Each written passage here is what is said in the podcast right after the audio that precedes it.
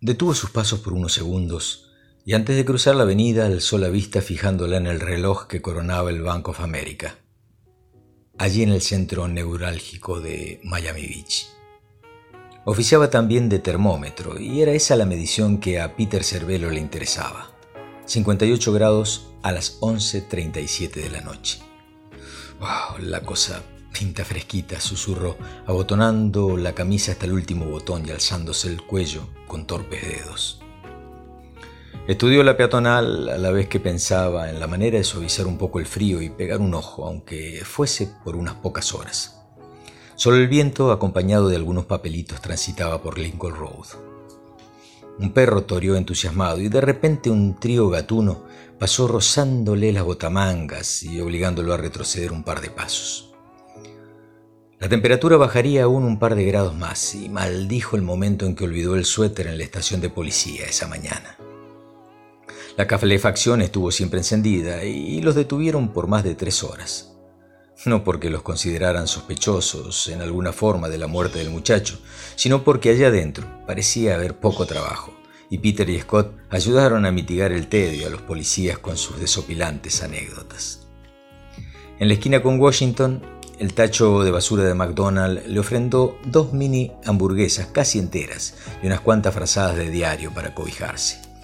Ahora solo restaba encontrar el negocio que lo iba a honrar con su frente.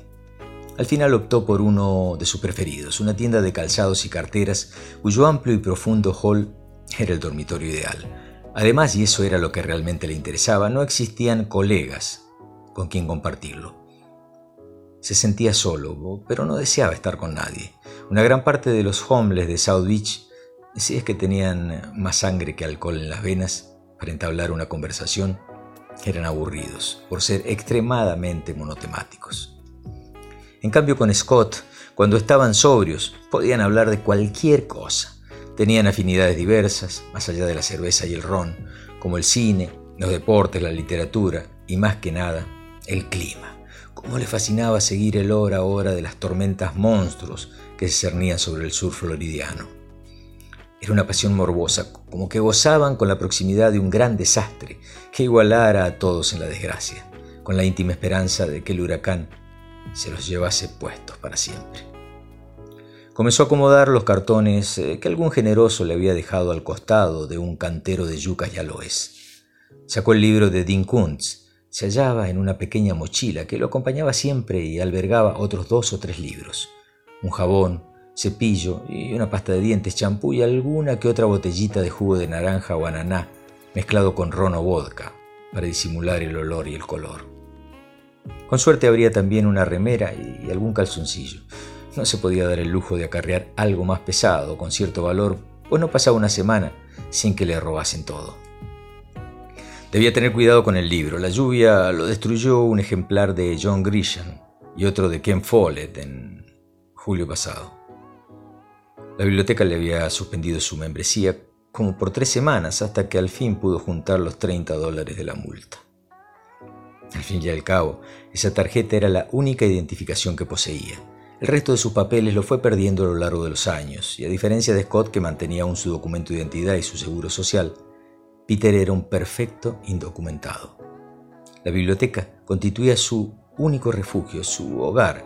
Con Scott pasaban horas en ese lugar público. Cuando a las nueve de la noche cerraba, lo sacaban casi a la fuerza, por esa manía de querer leer otra página, aunque sea solo un renglón más. Para ser honesto, vale acotar que la casa de libros de Miami Beach estaba siempre inundada por los sin techo. El aire acondicionado y los mullidos sillones eran una panacea para los desamparados. Más allá de esas bondades, Peter y Scott iban verdaderamente a leer. Se ubicó en la esquina derecha al lado de la puerta de entrada. hoy no tendría que disputar con nadie la mejor ubicación. Su afortunado amigo pasaría algunas noches entre cuatro paredes y un techo, durmiendo sobre una cama con sábanas y almohadas limpias. Oh, todo un lujo. ¿Verdad que se había sacado la lotería con esos dos críos alemanes que tenía Scott? Se casó en Columbia durante su segundo año de estudio con una alemana compañera de carrera de antropología en la Universidad de South Carolina. Apenas recibidos en 1983 se fueron por unos años a vivir a Alemania, Allá tuvieron mellizos. En el 89 volvieron al South Carolina. Esta vez se radicaron al sur del estado, hasta el día en que, 16 años más tarde, devino la tragedia y Scott se perdió en la bebida. Cada tanto sus hijos bajaban de Europa y se los llevaban a un hotel por unos pocos días. Dos veces, una en Stuttgart, otra en Nueva York, le pagaron clínicas de desintoxicación, pero después de una semanita de compostura volvía a la bebida con más virulencia que antes. A Peter le desgarraba el alma la mirada de aquellos jóvenes eh, cada vez que se despedían de su padre, sin poder llevárselo con ellos. Se sentó sobre dos cajas desarmadas de Idaho Potatoes y apoyó su espalda sobre la parte baja de la vidriera. Pese al reparo, sentía la brisa que se encañonaba y lo obligaba a rinconarse. Se puso en posición fetal y abrazó sus rodillas. Un escalofrío, una especie de soplo gélido recorría su interior, helándole el alma. La primera mitad de su vida había alternado etapas buenas y malas, ciclos de poco más de diez años, meditaba Peter con la vista atada al dibujo de una papa enmarcada por un mapa. La vida le ofrecía cosas bellas y después se las cobraba, a veces, como al final de la última década positiva, con intereses usureros y por lo que veía impagables. Se había roto la secuencia, entrando en una desgracia permanente últimamente, veintipico de años en la misiadura. Un estado anímico calamitoso que rara vez se alternaba y que lo llevaba a pensar que la mejor noticia podría ser la muerte aunque no se le cruzaba la idea del suicidio. Era demasiado cobarde para darle una salida tan digna a su existencia. Ni tres cánceres habían podido facilitar su macabro deseo. En el 2001 le diagnosticaron uno de piel, le siguió el de testículos y medio año atrás la remató con uno de estómago, el más grave de todos. No había mes en que no entrara al Monsin ahí por la puerta de emergencias, más muerto que vivo. Lo tenían cuatro o cinco días a suero y antibióticos, le ofrecían cuatro comidas por día y después lo largaban a la calle, gordo y lustroso. Al poco tiempo empezaba de nuevo a vomitar bilis, orinar sangre, se le enronchaba todo el cuerpo y la piel se le tornaba de un color verde grisáceo, pero no había forma de ir a alimentar a los gusanos. Estos médicos judíos de South deben ser medios brujos, le comentaba Scott cuando lo veía aparecer como nuevo. Tal vez sigo respirando porque tengo asignado algo especial para realizar en esta vida, un designio divino, repetía buscando esperanzarse en noches como aquella, pero al momento descartaba el pensamiento. No hallaba razones para creer en Dios. No podía existir un ser tan perverso que durante 27 años le hubiese estado asestando palo tras palo y con encarnizada hazaña. Por lo menos lograba evadirse a través de los libros, y Dean Kuntz lo reconfortaba haciéndole pensar que existía gente más desdichada que él.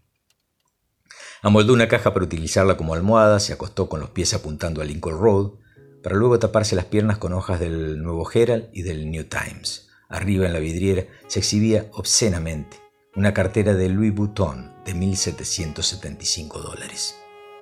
Era aproximadamente la plata que Peter gastó en los dos últimos años. ¿Cómo cambia la percepción según la situación en la que uno se encuentra? meditó el hombre mientras buscaba la página doblada de Odd Interlude. Hoy por hoy 20 dólares le parecían una fortuna. Si cuando el mayo pasado el argentino que trabajaba en el National Hotel le regaló 50 dólares para su cumpleaños, solo faltó que le diera un beso en la boca para mostrarle lo agradecido que estaba. Le sonaba de otra vida el que un cuarto de siglo antes hubiese estado pagando mil dólares por el alquiler de una casa y 300 por la cuota de un auto. Escuchó ruidos de pasos y dirigió la vista hacia la salida del hall. Dos hombres lo observaban como esperando su aprobación para ingresar. El navajo empujaba una silla de ruedas donde estaba ubicado el cubiche Pedro. Quién sabe qué cuernos le había sucedido ahora, se la pasaba accidentado el pobre infeliz. Luego de saludarlos con un tenue movimiento de cabeza, buscó la expresión que indicase que no eran bien recibidos. A los pocos segundos se marcharon maldiciendo por lo bajo. No estaban en condición de enfrentarse a nadie, ni siquiera a Pete. El cigarrillo dejado a medias al rato de salir de la biblioteca se le deshacía en los bolsillos de la camisa. Lo extrajo con cariño, amoldándolo con suaves golpecitos contra la palma de su mano. Era un camel, su marca favorita. No lo fumaría hasta que el suspenso de la novela así lo meritara, pensó. Se acomodó de costado buscando atemperar un incipiente ardor de estómago cirrosis, úlcera, cáncer, ¿eh? ¿qué más le faltaba a su pobre panza para cantar bingo Se sentó fastidiado. La billetera, hurtada del cadáver del joven que encontraron en la mañana, se le incrustaba en la cadera. La inspeccionó con detenimiento. Era hermosa. Le encantaba el olor a cuero que despedía. Descubrió bajo la marca un pequeño compartimiento secreto de poco más de una pulgada. Difícil saber si contenía algo, pues el sello de Gucci dificultaba su acceso. Usando el pulgar presionó con fuerza la base del bolsillito y vio emerger una tarjetita negra de memoria, con una M pintada. La observó con curiosidad. ¿Serían fotos? ¿Alguna filmación?